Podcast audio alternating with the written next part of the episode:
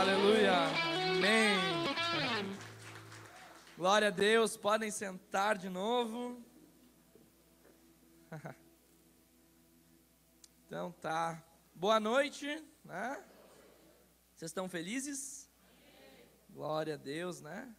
Você que vem na, tá vindo na igreja tem que se acostumar que nós como igreja a gente levanta, desce, né? Levanta, desce. Salve, ficar de pé, se acostumando fazendo um exercício aí, né? A gente tem esse costume. Então tá, nós estamos numa série da nossa igreja com o tema Desenrolados. Amém?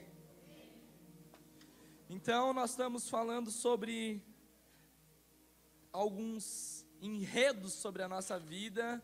Em nome de Jesus, Deus está nos desenrolando de algumas áreas. Amém? Tomar posse disso sobre tua vida, né? Eu espero que vocês se lembrem qual foi a primeira mensagem que foi falada aqui sobre desenrolados. Foi sobre? Ah, glória a Deus. Amém. E no último culto nós falamos sobre o quê? Aí, aí, igreja. Ah. E hoje nós vamos falar sobre relacionamentos, tá certo?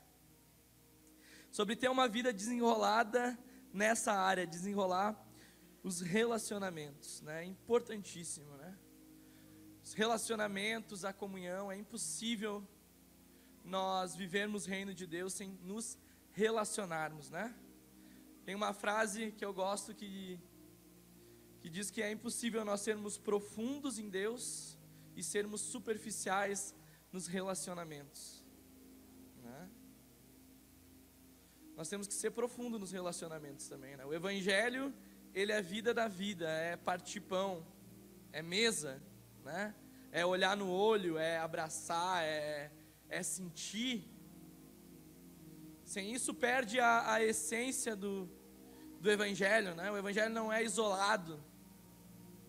Os relacionamentos, eles trabalham na nossa vida como ferro afiando ferro, eles nos forjam, eles nos fazem crescer, nos fazem dar fruto. O Evangelho, ele testa o nosso caráter para ver o quanto nós estamos firmados em Deus, testa para ver o que tem de verdade nas nossas vidas, né? Como uma árvore que é balançada para ver que fruto que nós damos quando esses relacionamentos eles mexem com a gente, né?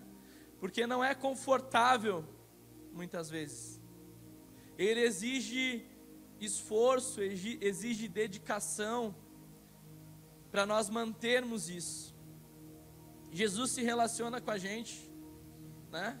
E ele exerce essa relação sobre as nossas vidas e ele nos pede, né? Portanto, que a cruz tem a ver com amar a Deus, né?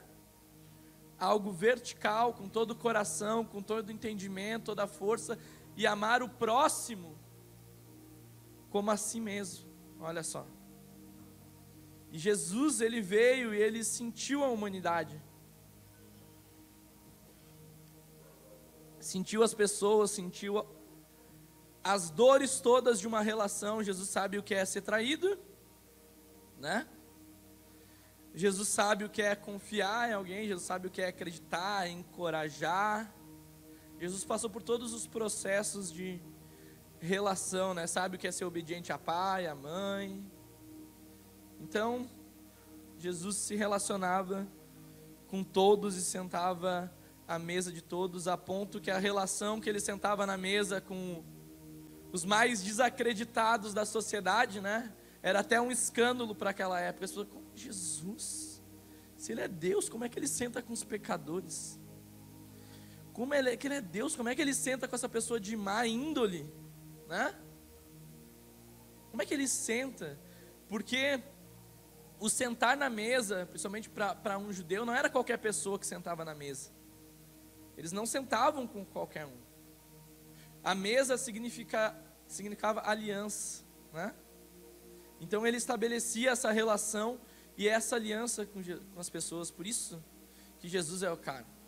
Amém? Você concorda comigo? Jesus ele é demais, meu irmão.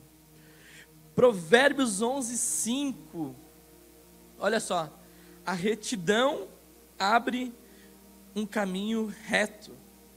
O que, que nós podemos dizer? Que a vida do justo aqui é, um, é desenrolada, a retidão, caminho reto, né? A retidão abre um caminho, ou seja, a retidão é um caráter, nós vamos ver mais para frente, de quem tem uma vida desenrolada. Provérbios 14, 7, olha só. Mantenha-se longe do tolo. O tolo, meu irmão, diga de o tolo é um enrolado. O tolo, aquele dali foi eu que não está na Bíblia, tá? Aquele parênteses fui eu que botei ali, tá? Não tá aquilo lá.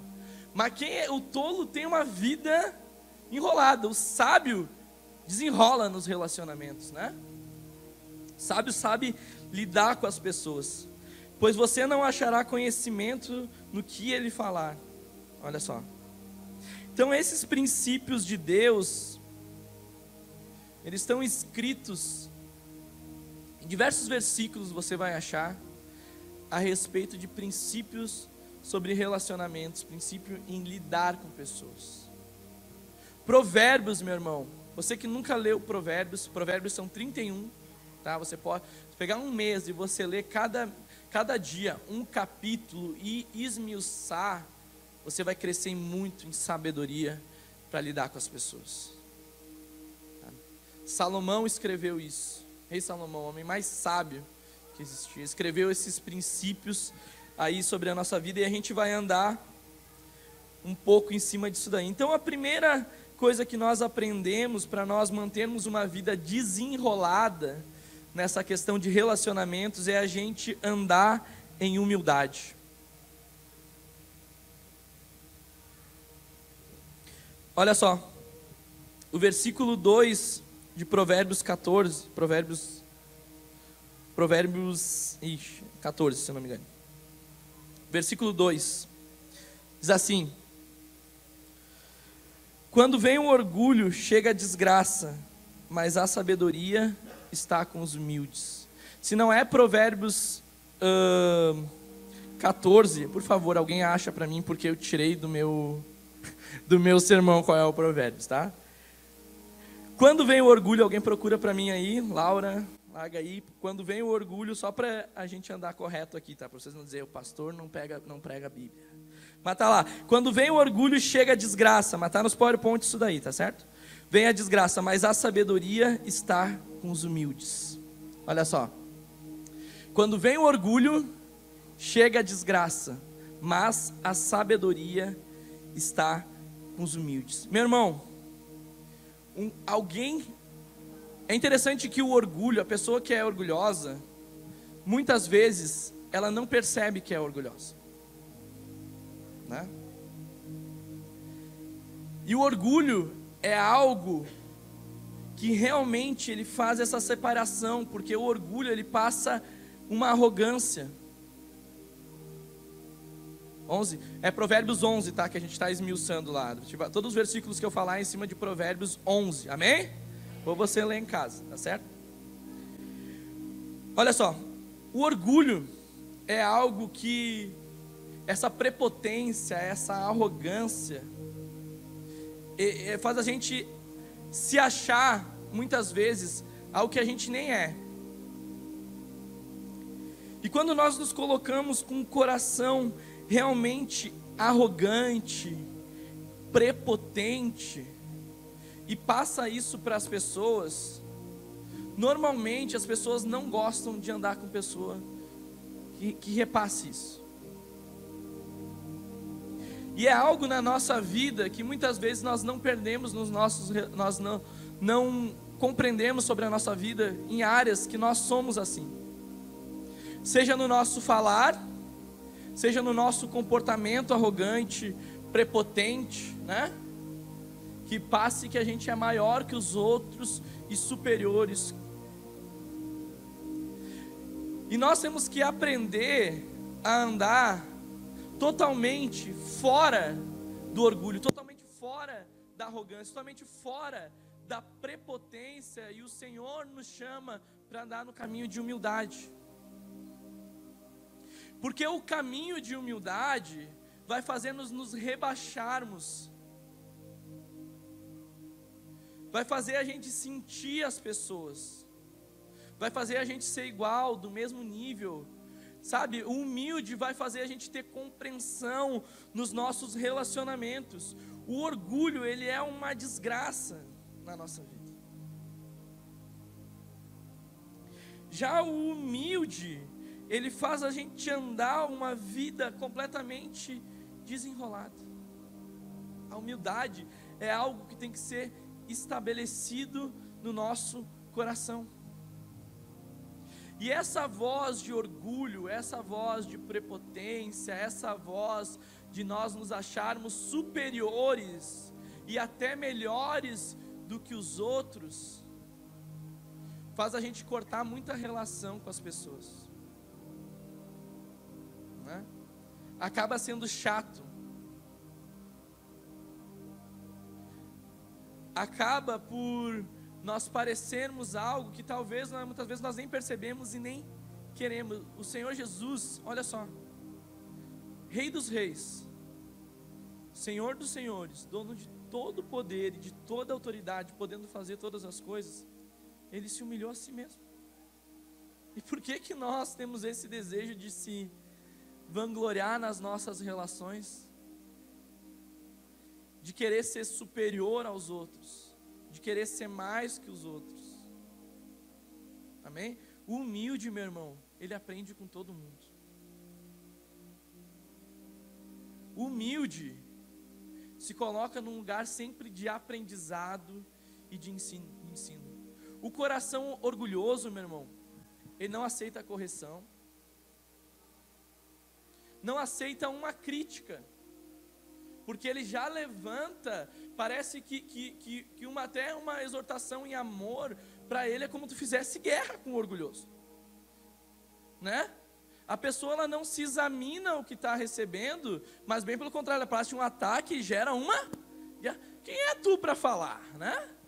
Ah, tu, tá, tu vai me dizer isso daí, eu conheço quem tu é. Mas eu estou te falando algo, analisa pelo menos o que a gente está está compreendendo, está falando, né? E já humilde, como é que é humilde? Amém?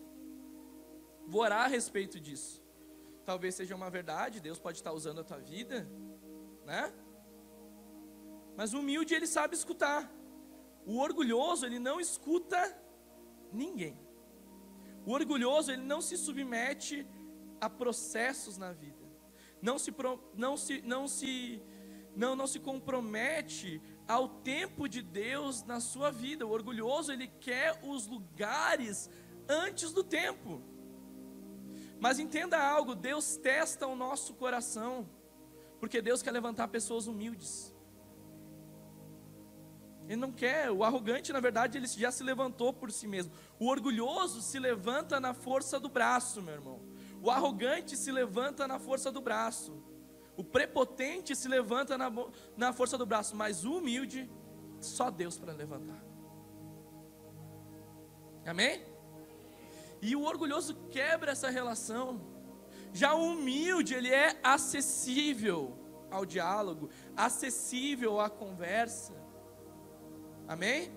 E o Senhor quer tornar o nosso coração humilde, meu irmão. Então, o primeiro passo para nós vivermos uma vida de relacionamento que não se quebre, que não esteja enrolada, é nós começarmos a andar em humildade, é nós aprendermos a escutar, é nós aprendermos a nos autoexaminar a nossa vida e o que precisa mudar no nosso coração, amém?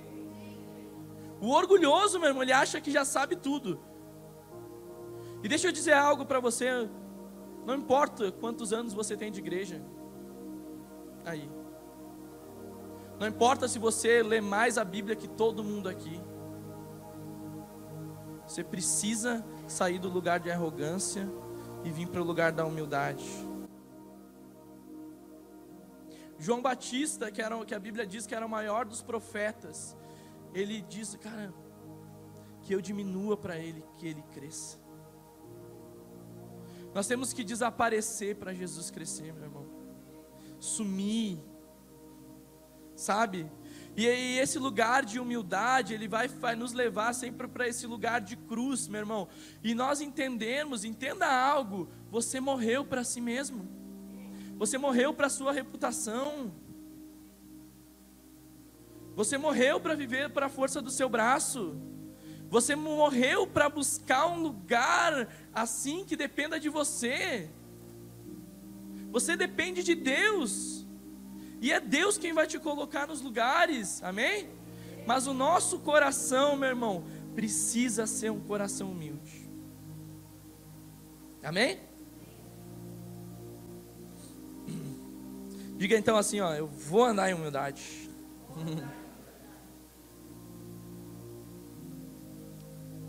Segundo passo para nós termos uma vida desenrolada de relacionamentos, ande com justiça.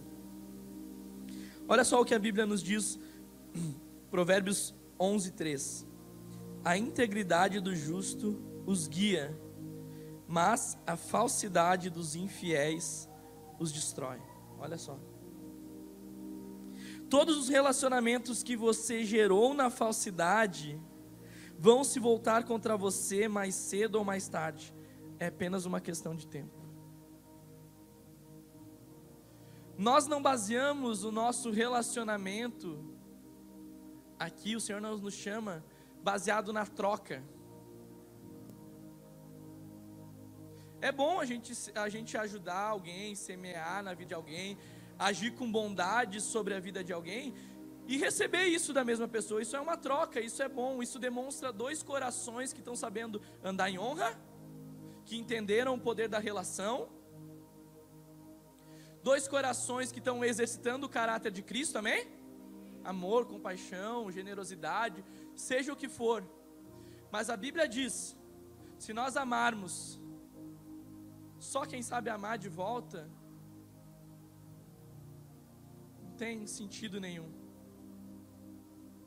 A Bíblia diz para a gente estender a mão para quem nós não vamos ganhar nada. E bem pelo contrário, talvez a gente até perca. A gente até abra a mão. E esse é o caminho de integridade e de justiça. Porque essa integridade, esse caminho de justiça, ele vai nos livrar dos relacionamentos infiéis e baseado na falsidade, meu irmão.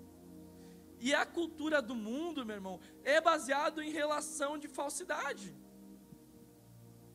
Essa é a cultura das trevas, sabe? Na frente é uma coisa, mas por trás é outra. né? Para frente parece que é amigo, que é parceiro, que tem uma loja, mas vai ver o dia que precisa, né? E essas coisas elas acontecem. Todo mundo aqui já foi frustrado com uma relação. Todo mundo aqui já se decepcionou com alguém. Meu irmão, se você nunca se decepcionou, com ninguém, você é um privilegiado no nosso meio. Mas eu acho que não existe isso aqui, né? Quem é que já se decepcionou com alguém? Levanta a mão. Olha aí, meu, é 100% da igreja. você vai se decepcionar, meu irmão. As pessoas vão te frustrar, você vai esperar algo e você não vai ter de volta, né? Você vai achar que alguém é de um jeito e não é. Você vai colocar expectativas, não vai ter. Mas se o nosso coração ele já é um coração baseado em falsidade, o que, que é? Eu me relaciono com tal pessoa para ver o que eu posso ganhar, quando na verdade o Evangelho nos chama, eu me relaciono para ver o que eu posso dar. Não é o que você vai ganhar na relação, é o que você tem para dar na relação. Não é o quanto que eu recebo, é o quanto você dispensa, é o quanto você dá. Amém? É, isso daí, meu irmão. Esse é o Evangelho de Jesus. O Evangelho de Jesus, ele nos exige e nos pede isso. Até o falso merece ser amado, meu irmão. Mas o Senhor nos dá uma coisa que se chama, busque isso, discernimento de espírito. Ah, as intenções vêm para fora, você acaba conhecendo, né? Mas isso não, não nos separa de amar. Amém? Então a integridade do justo nos protege dos enrolos da vida, cara. Se você tem um coração íntegro, correto, você não está envolvido eh, com infidelidade, com falsidade, que é coisa que destrói, a integridade vai te, te, te, te guiar. O coração íntegro vai te guiar. O teu coração incorruptível vai saber com quem você você vai na, nas, a Bíblia diz que as más conversações corroem os bons costumes. Olha só. Você vai ver na pessoa, você vai ver na conversa, você vai ver no diálogo. Você vai ver nas atitudes. Então aqui, ó, três princípios para te livrar de rolos aqui. Salomão ele nos aconselha aqui de três formas. A justiça do justo os livra, mas o desejo dos infiéis os aprisiona. Olha só. A justiça do justo te livra. Olha só. Provérbios 11, 8. O justo é salvo das tribulações, e estas são transferidas para o ímpio. Você é justo? Amém? Você vai ser livrado e salvo no meio das tribulações. O Senhor vai guardar os teus caminhos. Provérbios 11, 19. Quem permanece na justiça viverá, mas quem sai em busca do mal corre para a morte. Olha só, quem permanece na justiça vive. Mas quem sai em busca do mal, quem tem o coração mal, meu irmão, maquina o mal, tem a mente má. Esse ele corre num caminho de morte. Mas graças a Deus nós corremos um caminho de justiça e de um caminho de vida. Terceiro ponto aqui. Ande num caminho de retidão. O que, que significa retidão? Fui pesquisar, olha o que diz. Virtude de seguir, sem desvios, a direção indicada pelo senso da justiça pela equidade. Virtude de estar em conformidade com a razão, com o dever, integridade, lisura. Olha só. A retidão é isso. É um caminho correto, reto. Versículo 4 diz assim, ó: De nada vale a riqueza no dia da ira divina, mas a retidão te livra da morte. Versículo 5: a retidão dos impre, in, irrepreensíveis lhe abre um caminho reto, mas os ímpios são abatidos por sua própria impiedade. Olha só. Aqueles que andam num caminho de retidão, eles arrumam a sua vida e saem desse caminho torto. Provérbios 11, 18. Quem semeia a retidão, colhe segura recompensa. Meu irmão, nós nunca vamos perder por agir com coração de integridade e de retidão. Você nunca vai perder. O mundo pode estar indo por um caminho torto. O mundo pode fazer as coisas de qualquer jeito. Pode enrolar todo mundo, desenrolar, pode ser falso em todas as áreas. Mas nós não fomos chamados para andar dessa forma, amém? Nós somos chamados para andar nesse caminho reto, meu irmão. Jesus nos deu uma direção correta, um caminho, né? Por mais que as propostas venham querer desviar o nosso caráter, as propostas veio para nos tirar desse caminho de retidão, nós permanecermos com o nosso coração reto em Deus, sabe? Mesmo que nós venhamos a perder, talvez, abrir mão de algumas coisas, mas o nosso coração, em nome de Jesus, não vai se corromper, meu irmão. Não vai se corromper, pode estar uma bagunça lá fora, mas aqui dentro nós estamos bem resolvidos e dormimos em paz. O diabo não vai poder nos acusar, sabe? Não vai poder se levantarem acusa acusações contra a nossa vida. Em nome de Jesus vão ser acusações falsas. Sabe? De poder olhar nos olhos e saber que nós estamos nesse caminho de retidão. Isso ninguém nos tira, meu irmão. E existe uma recompensa segura nisso daí. O Senhor, os olhos do Senhor estão sobre a terra, meu irmão. Ele observa, ele é aquele que esquadrinha os corações, é aquele que sonda as mentes, é aquele que sabe as intenções mais profundas. Nós podemos enganar pessoas, sabe, persuadir situações, mas a Deus nós não enganamos, meu irmão.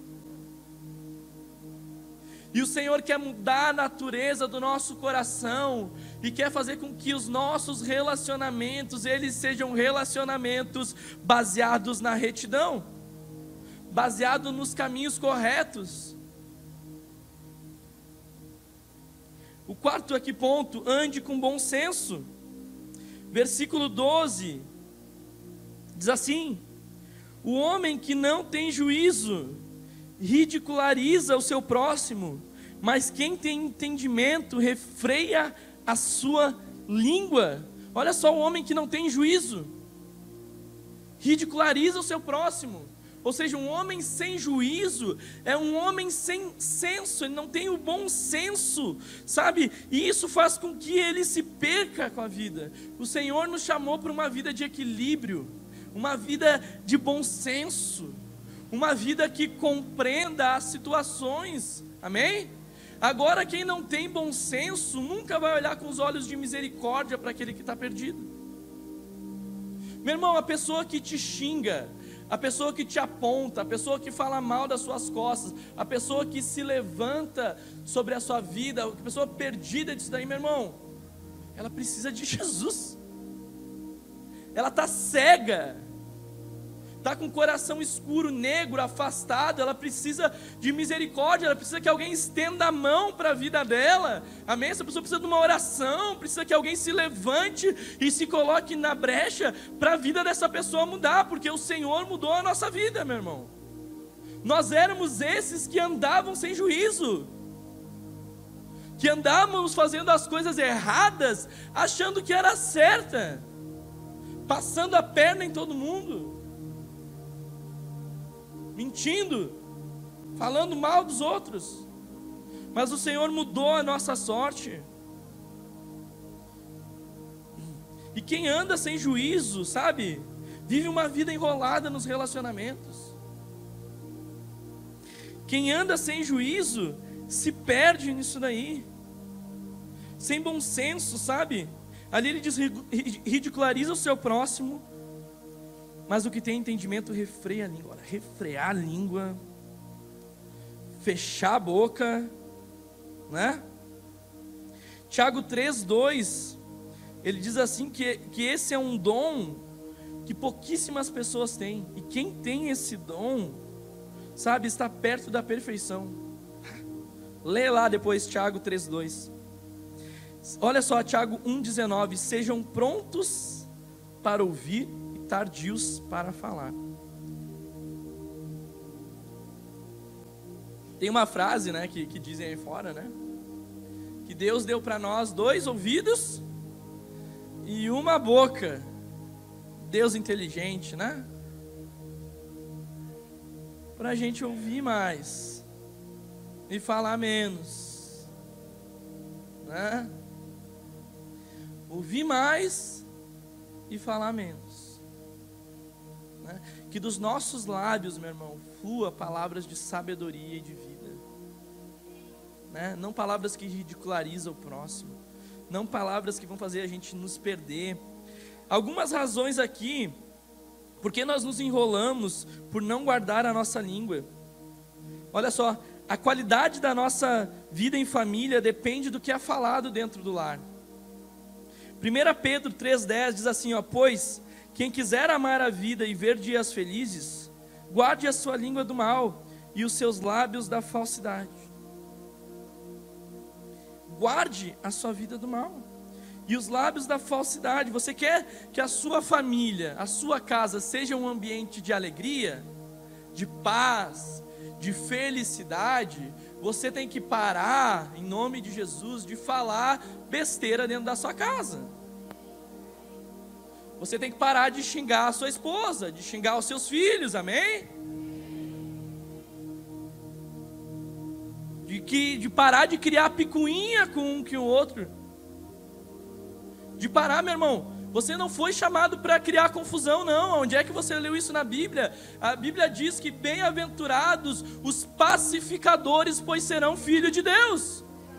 Quem faz confusão é o capeta, meu irmão. Ele não pode estar dentro da sua casa, dentro do seu lar, no meio da sua família. Senão você vai viver uma vida enrolada, sabe? Você quer qualidade de vida no seu lar, nos seus relacionamentos, meu irmão? Comece a liberar palavras de vida, comece a trazer alegria, comece a valorizar as coisas, a valorizar as pessoas e não desma, desmola, desmoralizar. É isso aí, né? Quase fala em línguas aqui. Olha só. Quer um lar abençoado, meu irmão? Libera palavras de vida. Pode estar uma morte. Você pode estar que nem Ezequiel 37. Está tudo torto. Mas você está vendo vida naquilo ali. Vai dar certo. Amém? A família é um projeto de Deus para dar certo. Você enxerga, por mais que esteja difícil a situação. Você coloca a mão na cabeça, sabe? Pode estar o capeta, mas você declara que é homem, que é mulher de Deus, que os filhos são de Deus, que a minha casa pertence a Deus Amém? Deus o livre, não chama ninguém de capeta dentro da casa, certo? Não chama. Declara a vida, declara, sabe? Coloca a mão na cabeça dos teus filhos antes de dormir. As bênçãos do Senhor. Né? Pode estar tá te dando trabalho. Mas coloca a mão na cabeça e declara que é a bênção de Deus na tua vida aí. Amém? Profetiza vida sobre o teu lar e os ambientes vão mudar. Não deixa o diabo usar a tua língua aí, não, tá certo? Olha só, falar demais também dá problema nos relacionamentos. Quanto, olha só, Provérbios 10, 19. Quanto são muitas as palavras, o pecado está presente, mas quem controla a língua é sensato. Olha só. Eclesiastes 5:3. Das muitas ocupações brotam sonhos, do muito falar nasce prosa uh, nasce prosa vã do tolo. Olha só. O que, que ele quer dizer aqui, ó? Meu irmão, quem fala muito vai ocupar sua vida, vai trabalhar, vai fazer algo que edifica a sua vida e para de falar besteira que não tem que fazer. É isso que Salomão está falando te ocupa com coisa que edifica, te ocupa com coisa que está construindo, porque quando você está construindo, começa a gerar sonhos e visão. Agora, quem não está envolvido em coisas, quem está com a mente vazia, começa a falar besteira. É isso que ele está falando aqui. Uma língua agitada demonstra um coração inquieto. Tem que falar, tem que falar, tem que falar, tem que falar. Hã? inquieto, precisa ocupar isso daí. Tá? Então falar demais também nos dá problema, tá certo? Falar besteira também nos dá problema. Terceiro ponto aqui, ó. Isso aqui não tem na igreja. E nem na sua casa, e nem em quem é que você conhece. Fofoca enrola a minha vida. Olha só. Mas não tem, não tem aqui. Olha lá, Levítico 19, 16. Não espalhem calúnias entre o seu povo. Não se levantem contra a vida do seu próximo. Eu sou o Senhor. Ah. O que ele está dizendo? Olha só, não espalhem calúnias, seu povo. Não se levantem contra a vida do próximo. Estão vendo que eu sou Deus, ou seja, eu estou vendo isso aí, hein? Eu estou observando cada palavrinha que sai aí da boca, né? 1 Timóteo 5,13, olha só. Isso aqui é Paulo, ó, só para você ter uma noção. Paulo dando instrução para Timóteo, pastor da igreja de Éfeso há mais de dois mil anos. Ah, olha só, olha o que estava falando lá. Mais, cerca de dois mil anos, né? Não sei se faz mais de dois mil anos.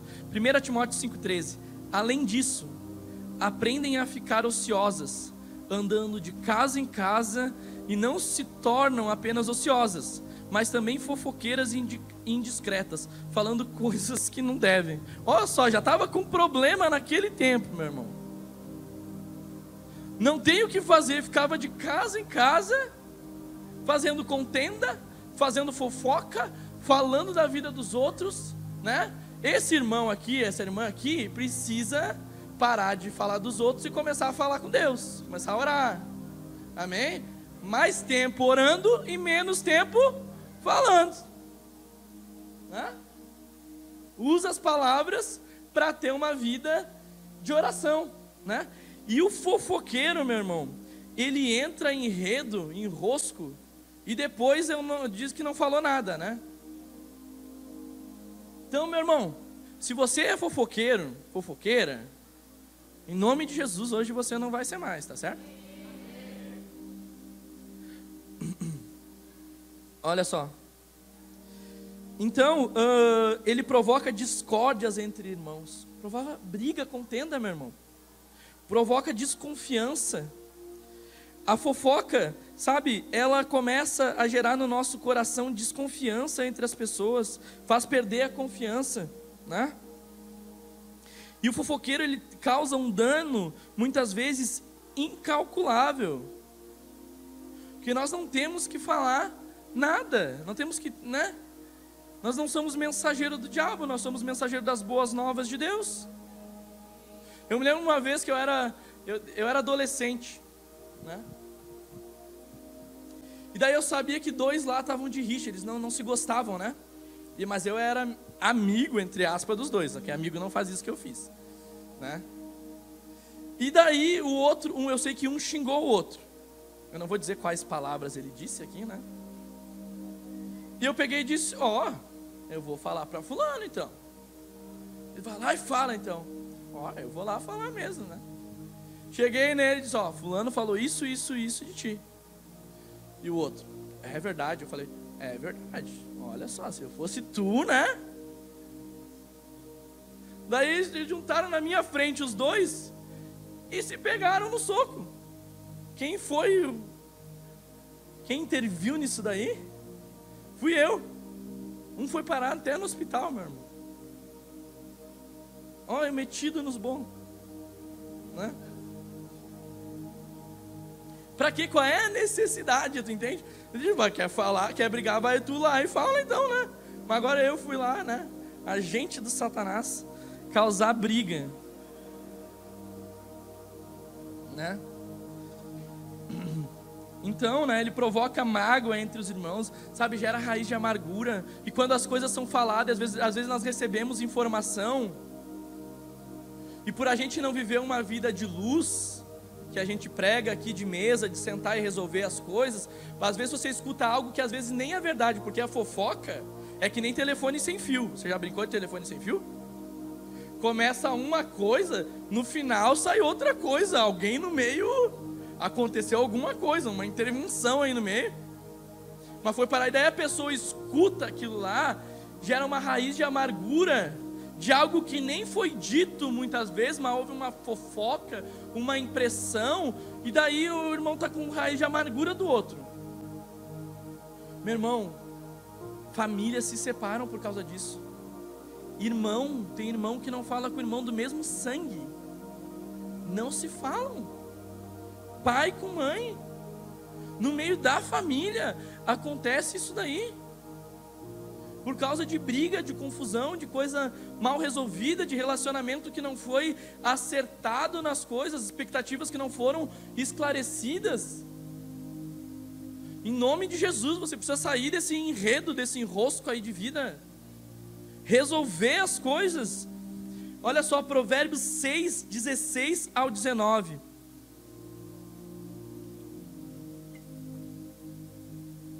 Pode ir no, no quarto ponto ali primeiro. Que enrola nossa. A mentira. Tá? Tem, além da fofoca, nós vamos, nós vamos. Você vê que nós vamos afundando o troço, né? Até chegar na mistura de tudo. Fofoca com mentira. Olha só, Provérbios 6, 16 ao 19. As seis coisas que o Senhor odeia. Sete coisas que ele detesta: olhos altivos, língua mentirosa, mãos que derramam sangue inocente, coração de quem traça os planos perversos, pés que se apressam para fazer o mal, a testemunha falsa que espalha mentira e aquele que provoca discórdia entre os irmãos. Ah, isso daqui nós tínhamos que ter um quadro. Isso aqui. Língua mentirosa, olha, olha o final ali, a testemunha falsa que espalha mentiras e aquele que provoca discórdia entre irmãos. Deus, entenda algo, se você está com a vida enrolada nisso aí, olha lá, ó, Deus odeia, detesta quem faz esse tipo de coisa. Você precisa se arrepender desse estilo de vida. Amém? Sabe, não chega de mentira, meu irmão. Anda em verdade. Sabe? Deus não tem pacto com a mentira. Não tem. Quem tem autoridade? A Bíblia só fala assim. A Bíblia, a única autoridade que ela dá para o diabo, ela fala que o diabo ele é pai da mentira. Oh, mas nosso Deus é, nosso pai é Deus, não é? Então nós andamos em verdade, meu irmão. Uma vida mentirosa, sabe? Uma vida fajuta. Tem gente que, que sabe, que às vezes mente para se livrar de umas broncas. Mas tem gente que mente sem necessidade, às vezes nenhum. Não, não que nada justifica a mentira, tá certo? Só estou falando dos níveis de mentira, né? Tem gente que vem do, do nada, comprei um carro novo. Tipo, nem tem carro. Mas tem que, que, que, que, que mentir umas mentiras absurdas, né? E é feio, meu irmão. Ah, um mentiroso é feio. Imagina olharem para ti. Ah, né? Nem, a pessoa desconfiar que tu está falando a verdade ou tu está mentindo. Ah, horrível, horrível. E a mentira ela quebra a confiança. E depois para você adquirir a confiança de volta, né? Começa a mentir aí para, por exemplo, a sua esposa, para o seu marido aí para te, te ver. São anos. Anos. Começa uma mentira atrás da outra. Filho mentindo para os pais. Gente mentindo para as pessoas, não andando em verdade. Isso daí vai enrolar a tua vida, meu irmão. Vocês estão entendendo? Amém? O Senhor está falando, né? Ó, quinto ponto, ande com conselheiros. Isso daí está lá em Provérbios 11, 14. O que que diz lá? Diz assim: Sem diretrizes a nação cai. O que salva é ter muitos conselheiros. Olha só. Quem anda com conselheiros, quem pergunta as coisas, quem aprende com os erros dos outros, sem precisar errar, esse é sábio. Você não precisa passar pelos mesmos erros que todo mundo passou. Você pode aprender ouvindo, né?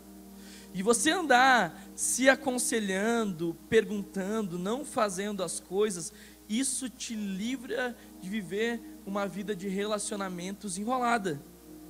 Provérbios 15, 22. Os planos fracassam por falta de conselho mas são bem-sucedidos quando há muitos conselheiros. Você precisa começar a perguntar, a buscar sabedoria nos bons conselhos, a resolver os problemas, né? Deus usa a vida de pessoas, meu irmão. Deus fala através de pessoas. Então, quem quer viver uma vida sábia nos relacionamentos, busca conselheiros. Você quer, sabe, ter uma família feliz, um casamento feliz, você precisa aprender com quem já é casado há mais anos. Um casamento, referências, leia bons livros, né? Veja pregações, estude, pense, né? Converse com pessoas que as coisas elas vão sendo resolvidas. Agora quem tem gente que, que deixa anos acumular coisa, uma hora, meu irmão, estoura a bomba. E daí quando estoura a bomba, não é uma coisa, é, são anos de coisa vai dizer, mas por que você nunca disse isso, né? Tem gente que às vezes até nas brigas, principalmente as pessoas gostam de falar umas verdades, né, às vezes. E diz as pessoas largam as mágoas tudo lá, de coisa de coração de 20 anos atrás. Uma hora joga, por que, que não resolveu isso antes? Por que, que não, não procurou como resolver as situações, né? Então os conselhos, eles nos ajudam a nós termos relacionamentos melhores. Amém? Olha só, Versículo, ande com prudência. Quem anda com prudência, também o prudente, ele não se enrola nos relacionamentos. Amém? Olha só o versículo 15.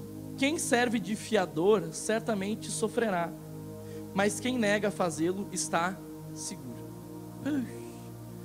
O que, que é fiador, meu irmão? Sei lá, a gente pode colocar que você é fiador de um apartamento para um amigo seu. Era seu amigo, né?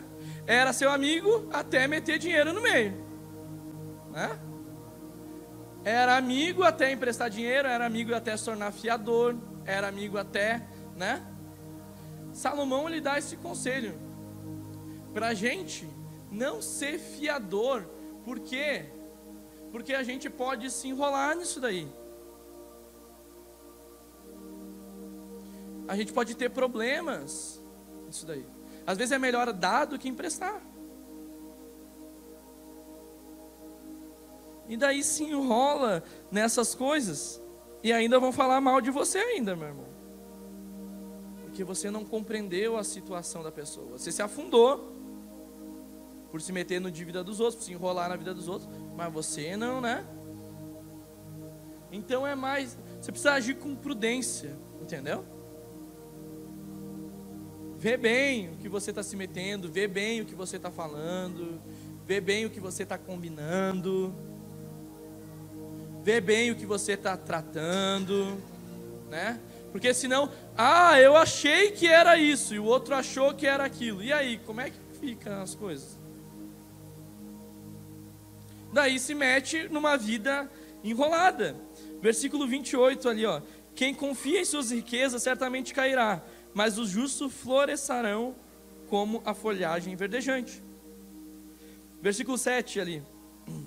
Diz assim: Quando morre o ímpio, sua esperança perece. Tudo o que ele esperava do seu poder em nada dá. Tá, nessa parte de prudência, ele está falando bem sobre a questão financeira, sabe? Envolver o relacionamento com o dinheiro você pode se manter com um problema muitas vezes, tá bom? Né? Talvez se você não passou por isso, com certeza você conhece alguém que passou por isso, tá certo? Versículo uh, 7 aqui, ó, diz ó, ande com bondade. Versículo 16, assim, ó, a mulher bondosa conquista o respeito, mas os homens cruéis só conquistam riquezas andar com bondade, você ganha respeito.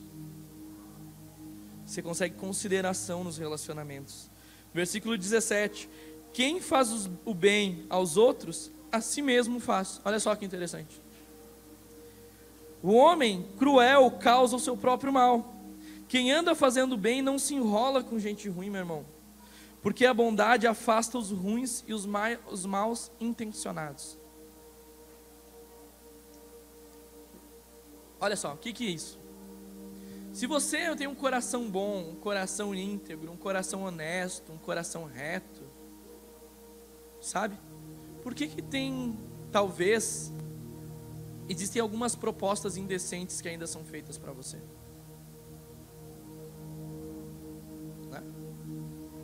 Talvez o coração não tá, a pessoa não está conhecendo. É a mesma coisa, sei lá, te convida para roubar um banco, para, sei lá, matar alguém, ou coisas muito mais simples do que isso.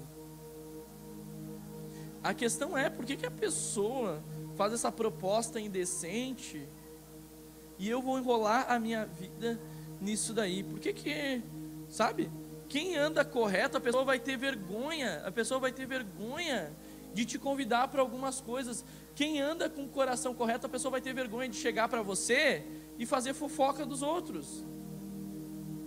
Porque o seu ouvido não é pinico, meu irmão. Mas por que, ó, presta atenção, por que, que a pessoa se sente tão confortável de sentar na sua mesa e começar a falar mal dos outros para você que não vai resolver nada? Por que, que a pessoa se sente confortável de fazer isso daí para você? Você precisa analisar o seu coração. O que a pessoa acha então? Será que a pessoa acha que eu concordo com isso que ela está falando?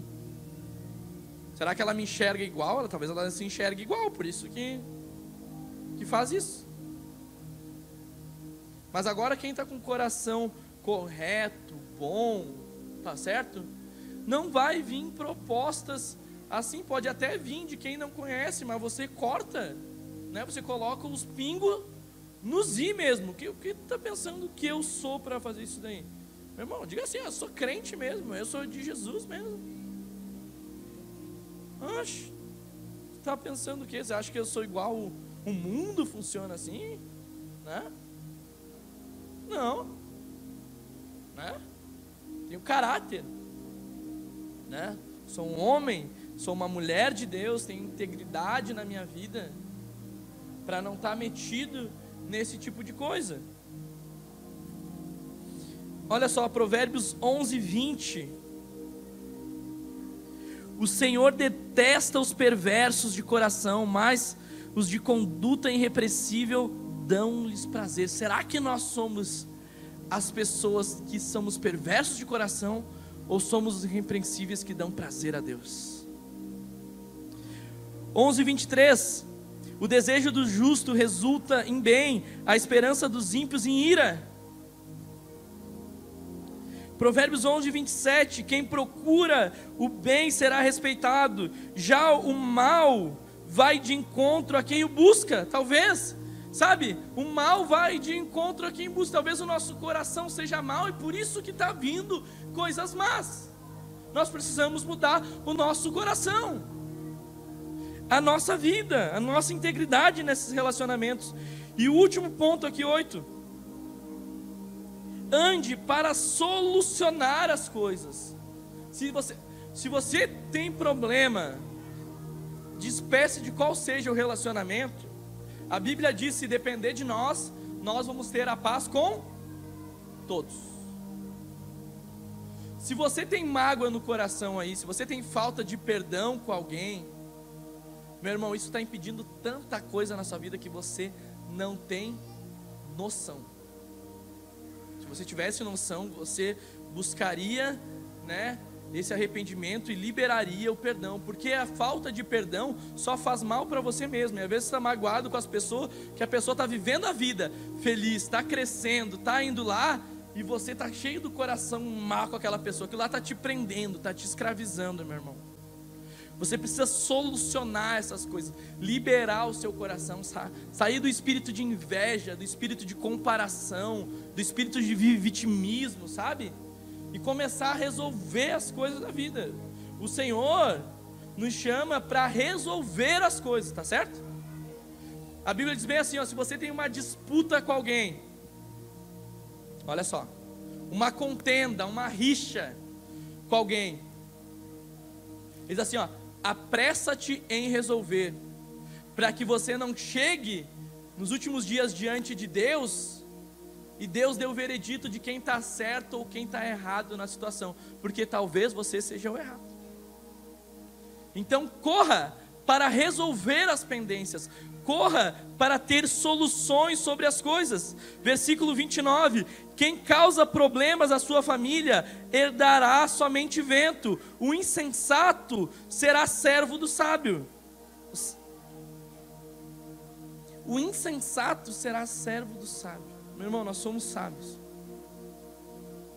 O Senhor nos chamou num lugar de luz, num lugar de clareza. Amém? Nós não estamos cegos, meu irmão, nós somos filhos da luz.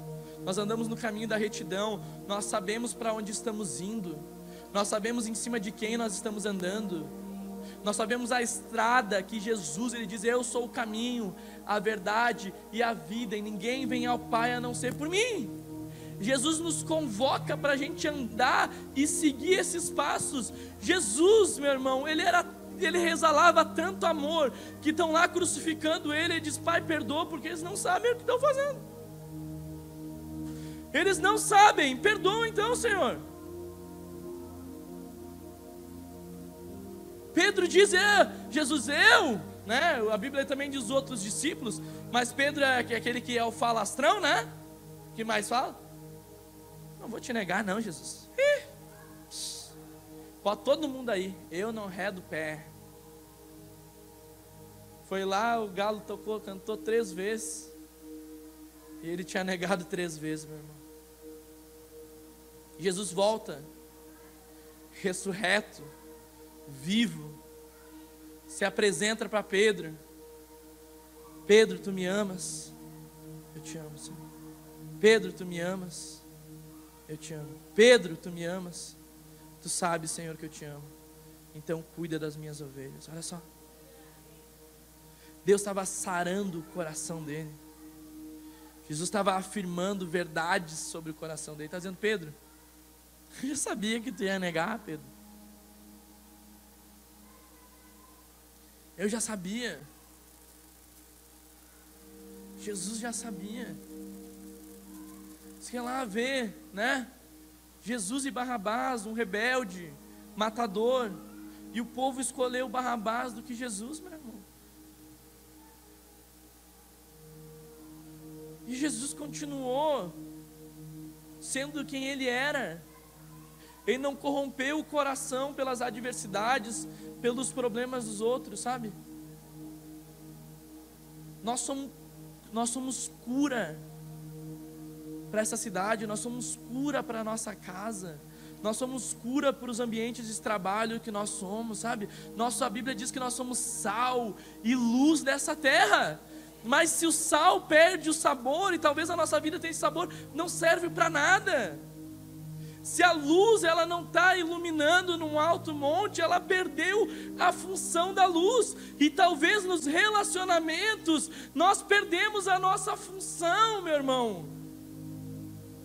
A nossa função, olha Jesus, meu irmão, você vai ler na Bíblia e toda vez que eu leio isso, eu acho extraordinário, porque Herodes e Pilatos, se eu não me engane, eles não se davam. Herodes e Pilatos, eles não se davam. Eles eram dois reis. Jesus é, manda para um lado e manda para o outro. E a Bíblia diz assim: ó, e Herodes e Pilatos não se davam. Até Jesus foi para um lado e foi para o outro. E a Bíblia diz: e passaram a se dar a partir daí. Jesus unindo os reis daquela época que estavam lavando as suas mãos, sabe? E colocando Jesus para a cruz. Jesus estava resolvendo o problema deles de relação.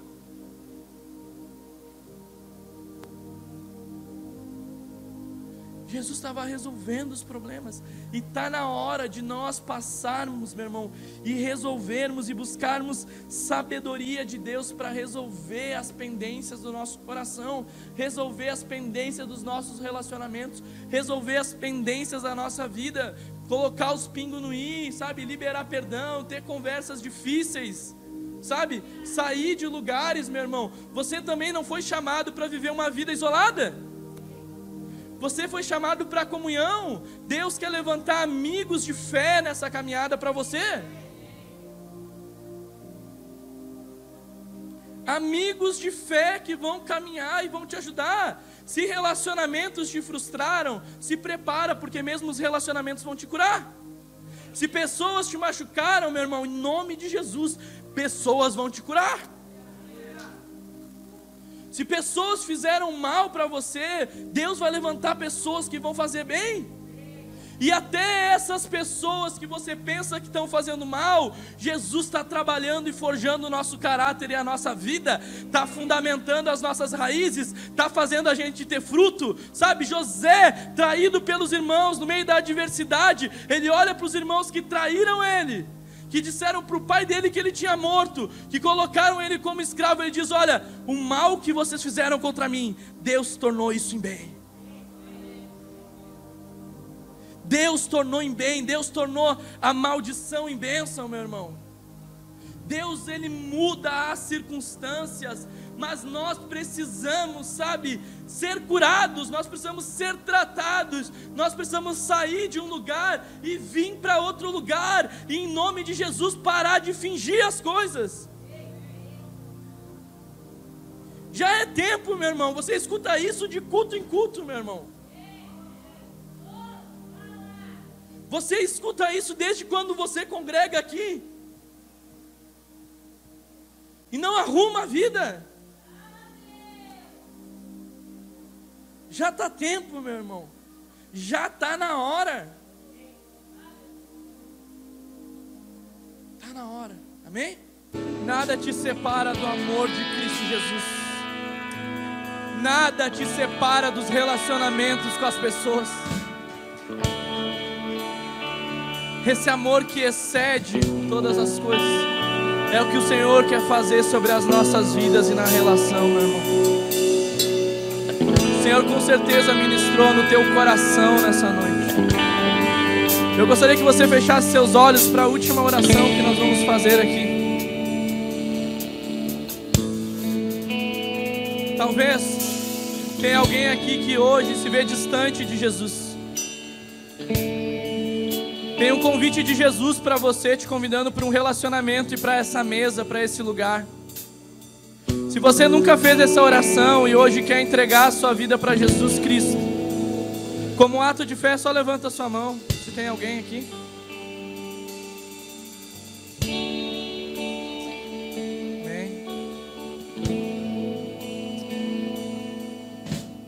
Obrigado, Jesus, pelo seu amor sobre as nossas vidas.